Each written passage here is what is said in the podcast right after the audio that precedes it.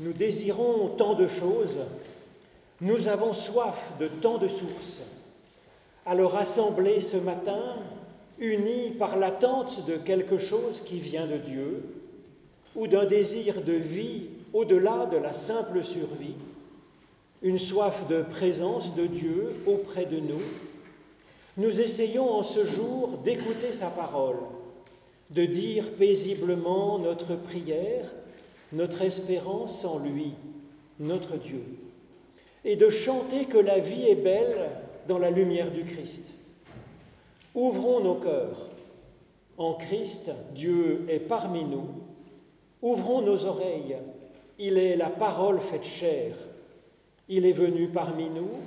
Il est venu en nous, apportant la grâce, la miséricorde et la paix de Dieu.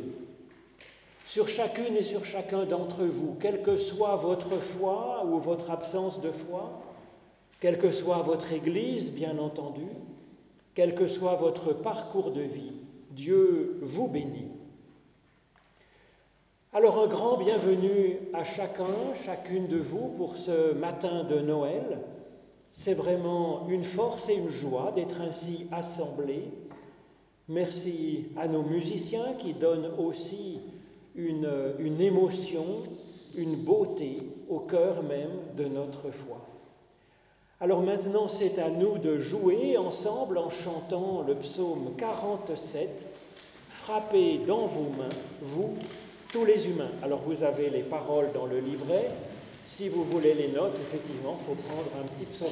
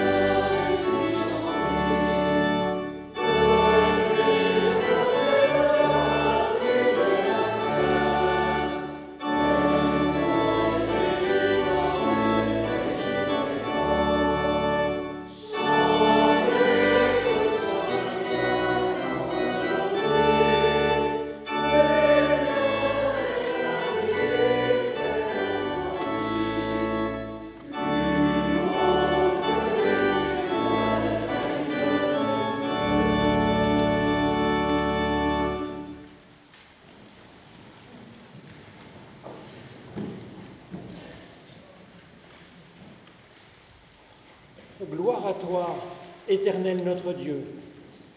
Tu nous as donné celui qui ouvre toutes les espérances bien au-delà de ce que nous pouvions imaginer.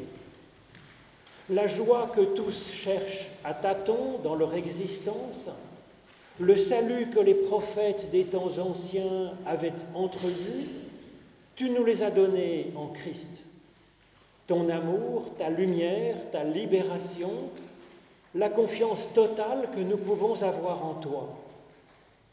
Ta parole faite chair, source de retournement de situation, source de mille bonnes surprises tout au long de nos jours, source de courage pour nous aider à être une bénédiction pour quelques autres, Seigneur, tu es la source jaillissante en nous de vie, de vie éternelle.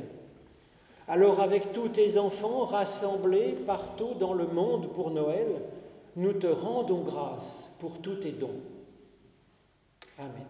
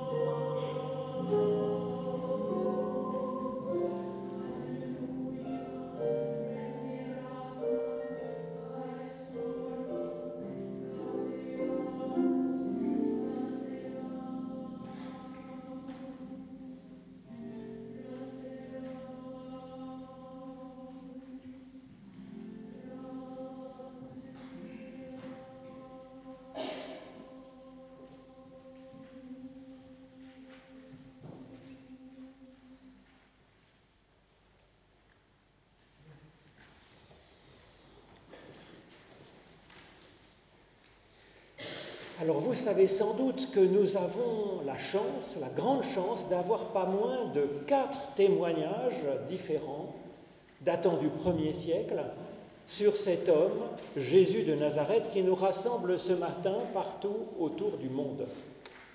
Quatre évangélistes, Matthieu, Marc, Luc, Jean, avec chacun son point de vue et, et sa façon de l'exprimer. Ils ont cherché, chacun, à résumer en quelques dizaines de pages comment le Christ a changé pour eux leur vie et puis la face du monde. La diversité de ces quatre témoignages est une grande chance pour nous, car non seulement cela nous apprend à respecter les points de vue des autres, mais cela nous donne la liberté d'avoir notre propre point de vue, notre propre foi en Christ, notre propre rapport à Jésus, son message, sa personne. Pour ce jour de Noël, je vous propose de chercher à réconcilier les évangiles de Luc et de Jean. Apparemment, il n'y a rien de plus différent que leur façon d'exprimer l'évangile du Christ. Et pourtant, quand on regarde le sens profond, au-delà de la forme, ce qui fait vraiment vivre est bien là, comme un socle commun à ces deux évangélistes. Alors Luc est un médecin de culture grecque qui a été converti finalement à la foi du Christ par l'apôtre Paul. Et puis Jean travaillait avec son frère et son père dans l'entreprise familiale de pêche. Et il a vraiment rencontré Jésus de Nazareth et il en est devenu un intime. Mais Jean, il est très féru à la fois de théologie biblique et de philosophie grecque.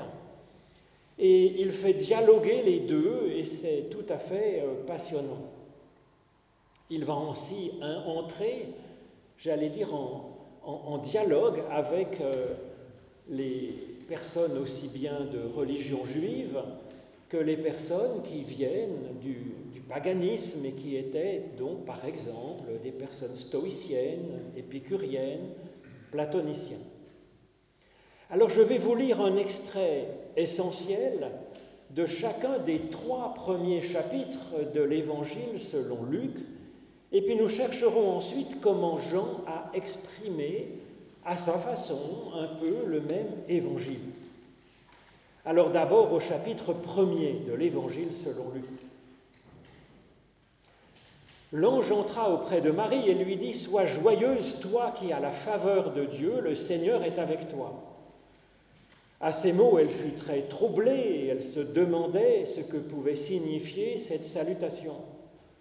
L'ange lui dit, Sois sans crainte, Marie, car tu as trouvé grâce auprès de Dieu. Et voici que tu vas être enceinte, tu enfanteras un fils, et tu lui donneras le nom de Jésus. Il sera grand et sera appelé Fils du Très-Haut. Le Seigneur Dieu lui donnera le trône de David son père. Il régnera pour toujours sur la famille de Jacob, et son règne n'aura pas de fin. Marie dit à l'ange, Comment cela se fera-t-il puisque je ne connais pas d'homme? L'ange lui répondit, L'Esprit Saint viendra sur toi, et la puissance du Très-Haut te couvrira de son ombre. C'est pourquoi celui qui va naître sera saint, et il sera appelé Fils de Dieu. Et voici que Élisabeth, ta parente, est elle aussi enceinte d'un fils dans sa vieillesse, et elle en est à son sixième mois de grossesse, elle qu'on appelait la stérile, car avec Dieu, aucune parole n'est impossible. Marie dit alors, je suis la servante du Seigneur, que tout se fasse pour moi, comme tu me l'as dit. Et l'ange alors s'éloigna. Maintenant au chapitre 2. Le jour où Marie devait accoucher arriva. Elle accoucha de son fils premier-né, l'emmaillota et le déposa dans une mangeoire, parce qu'il n'y avait pas de place pour eux dans, la salle d'hôte. Il y avait dans le même pays des bergers qui vivaient aux champs et qui montaient la garde pendant la nuit auprès de leurs troupeaux. Un ange du Seigneur se présenta devant eux la gloire du Seigneur les enveloppa de lumière et ils furent saisis d'une grande crainte. L'ange leur dit, Soyez sans crainte, car voici, je viens vous annoncer une bonne nouvelle qui sera une grande joie pour tout le peuple. Il vous est né aujourd'hui dans la ville de David un sauveur qui est le Christ, le Seigneur. Et voici le signe qui vous est donné, vous trouverez un nouveau-né emmailloté, couché dans une mangeoire. Tout d'un coup, il y eut avec l'ange l'armée céleste en masse qui chantait les louanges de Dieu en disant Gloire à Dieu au plus haut des cieux et sur la terre paix pour ses bien-aimés. Et puis enfin, un court passage du chapitre 3 de cet évangile selon Luc, comme tout le peuple était baptisé, Jésus, baptisé lui aussi, priait. Alors le ciel s'ouvrit, l'Esprit Saint descendit sur Jésus sous une apparence corporelle comme une colombe. Et une voix vient du ciel, Tu es mon Fils, moi, aujourd'hui, je t'ai engendré. Ô Éternel, par l'étude de nos écritures anciennes, ouvre-nous maintenant chacune et chacun, à ton souffle de vie. Au nom de Jésus-Christ. Amen.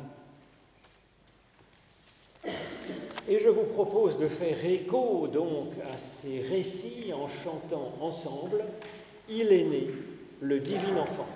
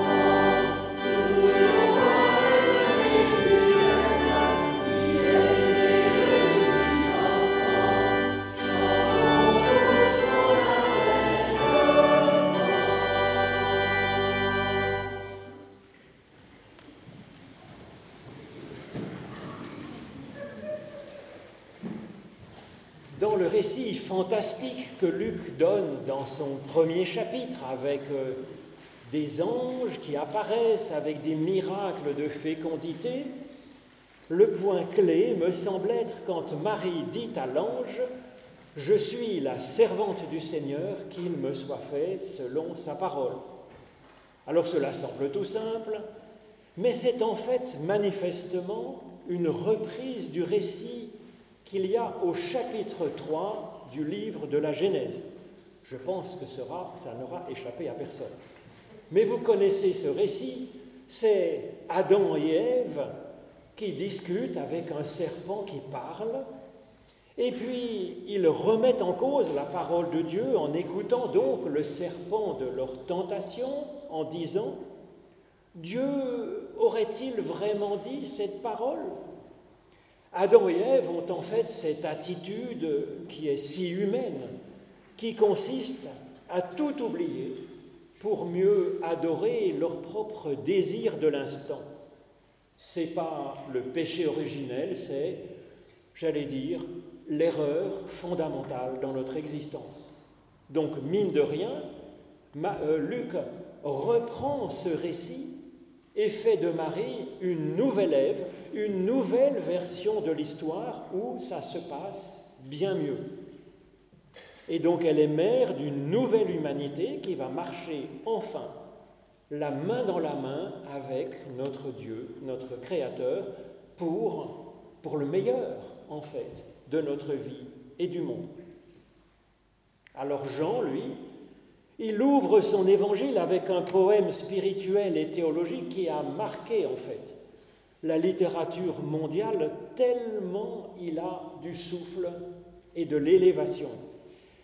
Et ce poème que vous pourrez relire chez vous, qu'on appelle le prologue de Jean, il est tellement remarqué que du coup on a appelé Jean l'aigle de Patmos, parce que son point de vue est comme des cieux, venu des cieux. Jean écrit ce poème, lui aussi comme une reprise du livre de la Genèse, mais il va prendre plutôt les premiers mots de ce livre, les premiers mots qui ouvrent la Bible. Jean commence son évangile ici comme cela. Au commencement était la parole, et la parole était auprès de Dieu, et la parole était Dieu. Et il continue plus loin, à tous ceux qui l'ont reçu, elle a donné le pouvoir de devenir enfants de Dieu, à ceux qui mettent leur foi en son nom.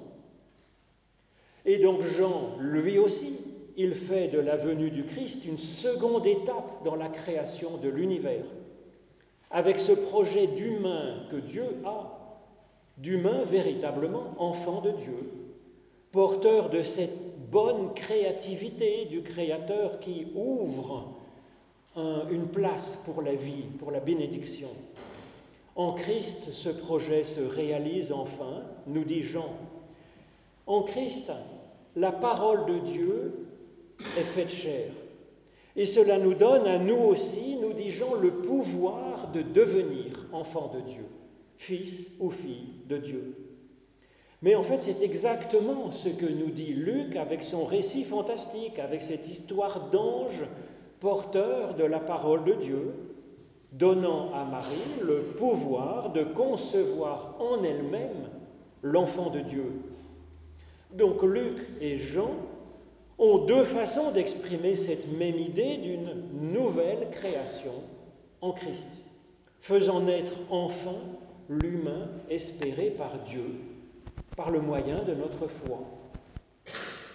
Luc le dit dans un récit, alors c'est vivant, c'est imagé. Cela nous invite à ce que cette bonne nouvelle d'une création enfin pleinement accomplie s'incarne effectivement dans notre existence, dans notre être, dans notre vie. Dans notre vie, pas seulement dans de la haute théologie. Et c'est l'avantage de cette forme du récit. Ça nous invite à nous identifier aux héros de l'histoire et à vivre par notre propre vie ce qui est raconté. Alors Jean dit cette même idée dans son poème spirituel avec virtuosité.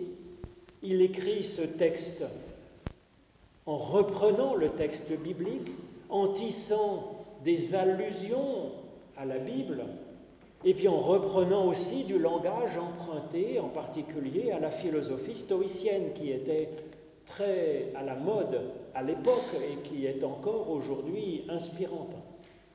Jean réconcilie ainsi ces, ces deux inspirations et puis il réconcilie aussi les chrétiens juifs et les chrétiens d'origine païenne, grecque. Alors quel est le plus clair, quel est le plus fécond pour vous? Luc ou Jean? Eh bien ça dépend des personnes. Dans les deux cas, il s'agit de nous laisser féconder nous-mêmes par la parole de Dieu ou par l'Esprit de Dieu, ce qui revient au même, ce sont deux images possibles pour dire cette action de Dieu qui travaille en nous pour nous proposer, pour nous offrir, pour nous apporter la vie. Alors c'est ce que nous comprenons avec Marie, et c'est ce que Jean dit avec les premiers mots de son évangile. Et c'est ce qu'il va reprendre un peu plus loin au chapitre 3 de son évangile, quand on nous raconte que Jésus reçoit la visite d'un homme de nuit, Nicodème. Jésus lui dit alors que tout humain doit naître de nouveau. Alors là, il y a un jeu de mots en grec, ça veut dire à la fois naître de nouveau ou naître d'en haut, naître une deuxième fois spirituellement, ou alors naître d'en haut de quelque chose qui vient de Dieu, par son amour et par son souffle. Ensuite, Jean expliquera dans une de ses lettres que le fait d'être enfant de Dieu, comme il l'explique ainsi, va se reconnaître de façon visible dans notre existence. Voilà ce que nous dit Jean, quiconque aime est né de Dieu et connaît Dieu, car Dieu est amour. Et donc Jean nous propose une vision très ouverte des personnes qui seraient enfants de Dieu ou qui connaissent Dieu. Ce n'est pas seulement par la tête, par la religion, c'est par le cœur, c'est par les tripes, c'est par les actes, des actes de personnes qui prennent souci d'une personne, qui prend souci de son prochain. Alors cette façon de voir de Jean est très ouverte et c'est en même temps responsabilisante, bien sûr. Face à ce critère, nous reconnaissons que cette naissance du Christ en nous est une évolution progressive. Nulle personne n'aime à 100% les autres autour d'elle. Nulle personne ne pourrait vivre sans aimer au moins à un petit pourcent. Et donc nous sommes tous frères et sœurs entre les deux, commençant déjà à être un petit peu enfants de Dieu, et puis ayant encore du chemin à faire dans cette naissance, dans cette génération que nous recevons. C'est pourquoi nous ne cessons de fêter Noël chaque dimanche, afin qu'à l'image de Marie, nous nous laissions chaque fois un petit peu plus fécondés par la parole de Dieu et par son souffle créateur. Alors voilà pour le premier chapitre. Le second chapitre de l'Évangile selon Luc rapporte la naissance de Jésus. Il est le seul des quatre évangélistes à rapporter, à préciser que Jésus naît à Bethléem et qu'il est déposé dans une mangeoire. Alors que ces détails soient historiques ou non, nous importe fort peu parce que ce serait vraiment une anecdote. Qu'est-ce que cela pourrait bien nous faire pour notre vie, pour l'espérance du monde, pour les gens qui reçoivent des bombes sur le coin de la figure? Qu'est-ce que cela pourrait leur faire que Jésus soit né à Bethléem plutôt qu'à Nazareth? Et qu'est-ce que cela pourrait nous faire que Jésus soit déposé dans une mangeoire plutôt que dans un berceau, un couffin, un panier ou je ne sais quoi? Eh bien, en réalité, ces détails sont passionnants en ce qui nous concerne. En effet, ce nom de Bethléem en hébreu signifie boulangerie. Et c'est là que Jésus-Christ est déposé dans une mangeoire. Par conséquent, le récit de Luc dit littéralement que Jésus est comme un pain offert au monde pour être mangé, pour que nous le mangions. Alors je reconnais cette, cette image peut sembler curieuse, mais ce que Luc dit à travers ces quelques détails du récit, nous le retrouvons dans un enseignement de Jésus, effectivement, que Jean va trouver si important qu'il va en faire un long chapitre, le chapitre 6 de son évangile. Et on y voit Jésus tenter d'expliquer qu'il est le pain de vie, qu'il nous offre sa chair à manger et son sang à boire. Devant ces, interlocuteurs qui sont euh, tout à fait euh, déstabilisés, interloqués à juste titre par ce langage, Jésus explique qu'il faut bien sûr prendre ces paroles au sens figuré, au sens spirituel. Il n'est pas question de manger Monsieur Jésus tout cru, de lui mordre un bras ou une cuisse, bien sûr. Il s'agit, quand il dit qu'il faut manger sa chair, il s'agit d'assimiler son évangile. En effet, en hébreu, le même mot BSR, parce qu'en hébreu, les mots ont trois lettres, en fait, trois consonnes. BSR, Bessar, c'est la chair, et Bessora, c'est la même racine, BSR, c'est l'évangile. Et donc il faut, il faut manger son évangile, il faut le mâcher, le déconstruire, l'assimiler, et que ça devienne pour nous une énergie pour avancer. Et boire son sang, le sang dans la Bible, c'est la vie. Et donc il faut assimiler sa façon d'être, sa façon de vivre, sa façon d'aimer Dieu, ce Dieu qui nous aime, sa façon ben, d'aimer et se soucier de son prochain quand il le rencontre comme il peut. Ce que Jean développe donc dans ce long chapitre 6, que vous pourrez lire chez vous pendant vos vacances, eh bien Luc le dit avec ce très court récit de l'évangile de Jésus de l'évangile euh, où l'enfant Jésus est déposé dans une mangeoire dans ce village qui s'appelle boulangerie. Sous l'une ou l'autre forme, c'est assez essentiel pour nous, car cette curieuse image de manger le Christ nous donne en quelque sorte le mode d'emploi du salut qui nous est offert dans l'Évangile. Ce ne sont pas tant des rites à suivre, le culte, les rites, ce sont des exercices spirituels pour nous ouvrir à l'Évangile, mais ce n'est pas l'Évangile. Ce ne sont pas des dogmes à penser, les doctrines qui sont développées, c'est pour nous aider à penser, c'est pour nous aider à avancer et à vivre, à discuter entre nous. Ce ne sont pas des ordres que nous donne Jésus, auxquels nous devrions nous soumettre contraints par la menace. Non, Christ est un cheminement. Christ est une façon d'être à assimiler pour la vivre ensuite, mais à notre façon, avec notre personnalité, avec les circonstances qui vont se présenter à nous, selon notre propre vocation que nous pourrons négocier avec Dieu dans la réflexion et dans la prière. Voilà donc pour le deuxième chapitre de l'Évangile selon Luc. Chapitre 3. L'Évangile selon Luc nous raconte que le ciel s'ouvre et que l'Esprit de Dieu descend sur Jésus sous forme d'une colombe et qu'il y a une voix fantastique, la voix de Dieu lui-même entre tonnerre et fumée, qui se fait entendre disant que Dieu l'engendre, le fabrique à ce moment-là. Et aussitôt, Jésus se lève et se met à accomplir sa mission de Christ pour le salut du monde. Alors c'est bien sûr pour chacune et chacun de nous que ce récit est aussi donné dans l'Évangile selon Luc. C'est comme une promesse, c'est comme une vocation qui nous est donnée. Le don de l'Esprit est un thème très important aussi dans l'Évangile selon Jean. Ça sera un thème majeur des derniers chapitres de l'Évangile selon Jean, particulièrement quand Jésus, après la résurrection, nous transmet ce que lui-même a reçu de Dieu. Il va dire à ses disciples assemblés dans la chambre haute, où ils ont partagé la scène, le repas que nous vous proposerons de partager tout à l'heure, Jésus dit, La paix soit avec vous. Comme le Père m'a envoyé, moi, moi aussi je vous envoie.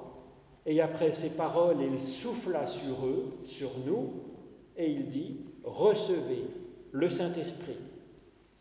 Et donc c'est à nous de prendre la suite pour vivre et pour agir maintenant en fils ou en fille de Dieu, en frère ou en sœur du Christ, faisant avancer la paix autour de nous, faisant ainsi avancer la paix dans le monde entier, annonçant partout, comme nous pouvons, l'amour dont Dieu nous aime, cet amour qui nous fait naître nous-mêmes à l'amour. Amen.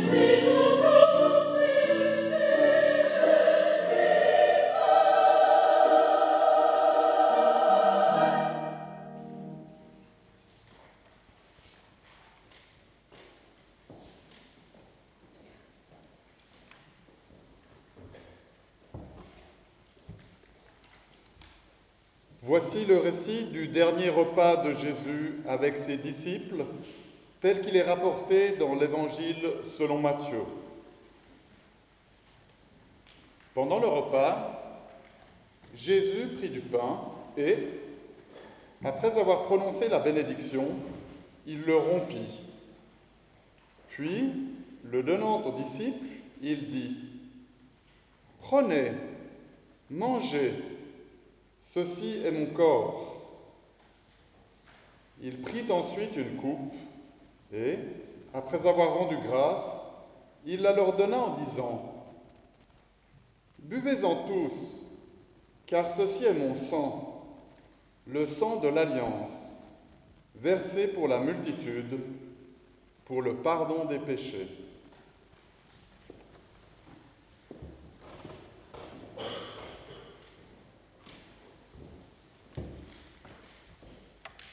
Et nous prions.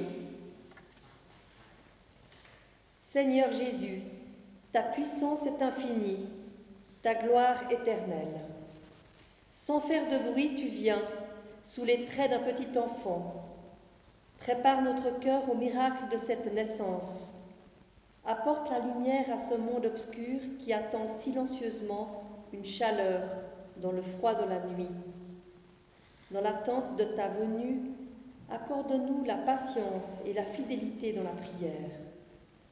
Que la joie de Noël et l'amour brûlant prennent racine en nous et grandissent, afin qu'ils fleurissent ce jour de Noël et nous donnent de porter la joie au monde pour laisser place à l'espérance et renouveler la face de la terre.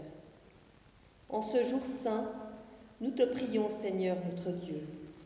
Tu nous invites à adorer le mystère de la nativité de ton Fils et à nous unir à ce Sauveur que tu nous envoies. Fais-nous la grâce de saisir par la foi toutes les bénédictions que tu as préparées en lui pour notre salut. Exauce-nous pour la gloire de ton nom. Et nous poursuivons avec la prière que tu nous as enseignée. Notre Père qui es aux cieux, que ton nom soit sanctifié que ton règne vienne, que ta volonté soit faite sur la terre comme au ciel. Donne-nous aujourd'hui notre pain de ce jour. Pardonne-nous nos offenses comme nous pardonnons aussi à ceux qui nous ont offensés.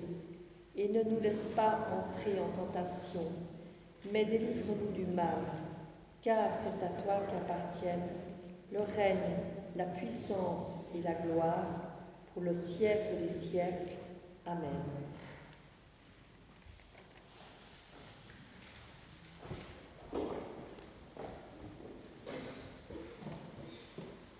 Et je vous propose de chanter ensemble le cantique Ô peuple fidèle, Adeste Fideles, comme on dit en, latin, les, les trois strophes donc, de ce cantique de Noël.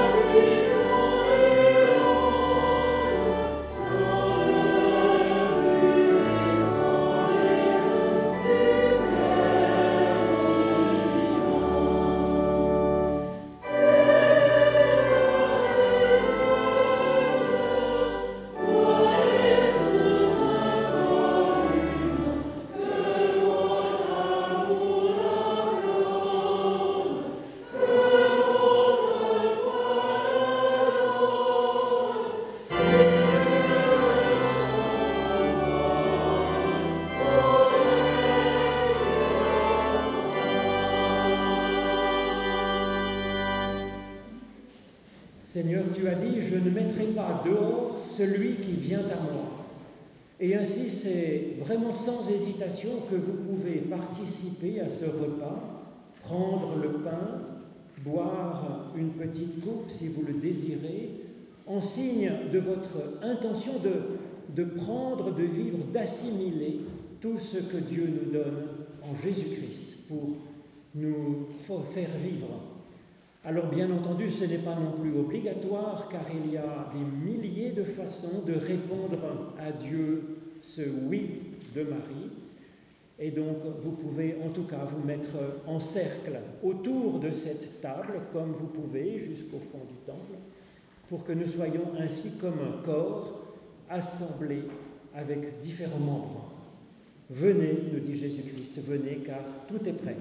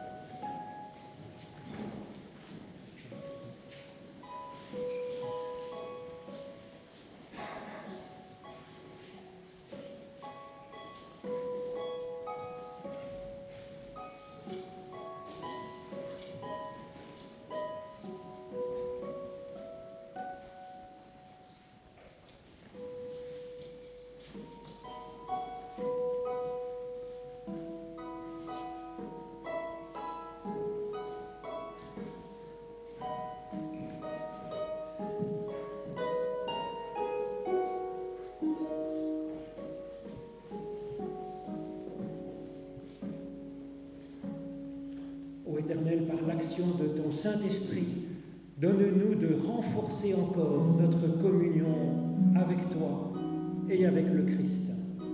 Qu'en mangeant ce pain, qu'en buvant cette coupe, vraiment nous puissions assimiler tout ce que nous donnes, tu nous donnes en lui. Le pain que nous rompons est communion au corps de notre Seigneur Jésus-Christ qui a été rompu pour nous.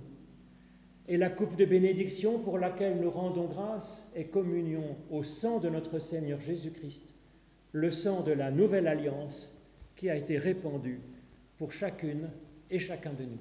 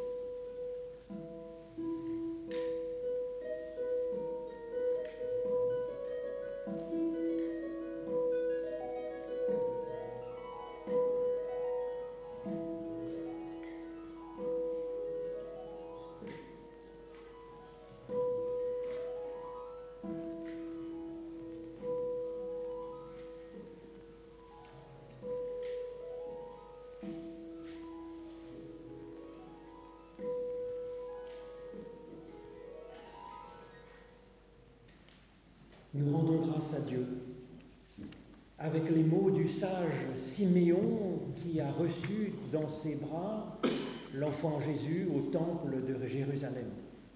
Maintenant, Seigneur, tu laisses ton serviteur s'en aller en paix selon ta parole.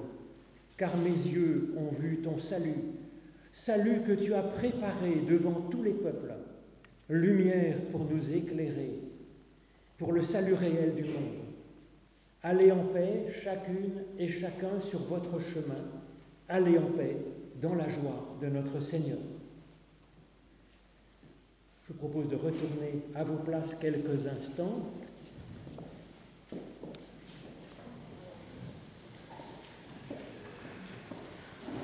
En vous remerciant vraiment grandement d'avoir euh, pris sur votre dimanche de Noël pour venir euh, fermer cette assemblée. C'est vraiment une joie, une force de se ressourcer ainsi Merci à nos musiciens, c'est pas fini, nous allons encore les entendre, mais c'est vraiment pour nous, euh, ça a été une bénédiction de vous avoir tous. Alors merci parce que vous avez aussi sans doute euh, une, couette, un endroit bien chaud pour, vous reposer de votre année.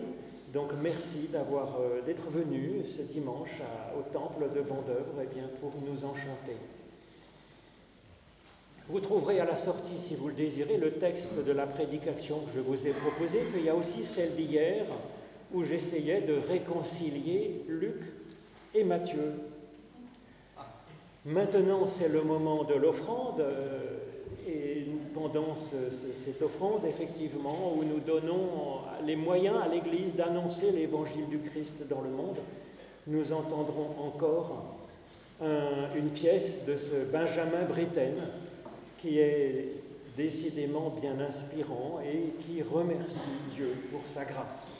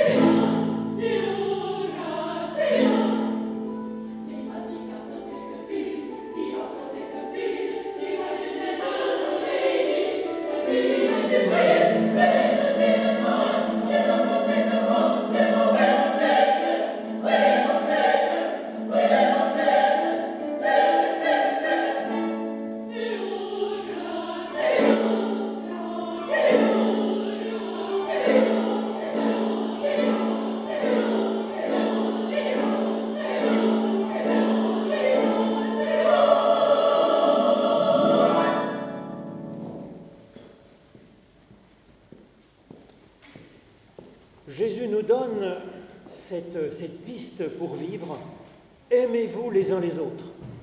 Comme je vous ai aimé, vous aussi, aimez-vous les uns les autres. Et il ajoute, à ceci tous reconnaîtront que vous êtes mes disciples si vous avez de l'amour les uns pour les autres, c'est-à-dire du souci de l'autre à ses côtés pour essayer de l'aider à vivre, à avancer. Alors pour arriver à faire ce programme absolument euh, ambitieux de nous aimer comme le Christ nous a aimés, eh bien nous recevons la bénédiction de Dieu, bénédiction qui nous envoie dans le monde. Et c'est ainsi qu'après la bénédiction, eh bien nous sortirons en musique en suivant nos musiciens qui vont sortir dans le monde. Je vous propose de vous lever pour recevoir cette bénédiction la grâce de notre Seigneur Jésus-Christ, l'amour de Dieu le Père et la communion du Saint-Esprit soient et demeurent chaque jour sur vous, dans votre cœur, dans votre être. Que cette force venant de Dieu soit sur ceux auxquels vous pensez. Et pour cela, nous rendons grâce à Dieu. Ô Dieu, source de vie en abondance, sois béni de toute bénédiction. Amen. Ooh.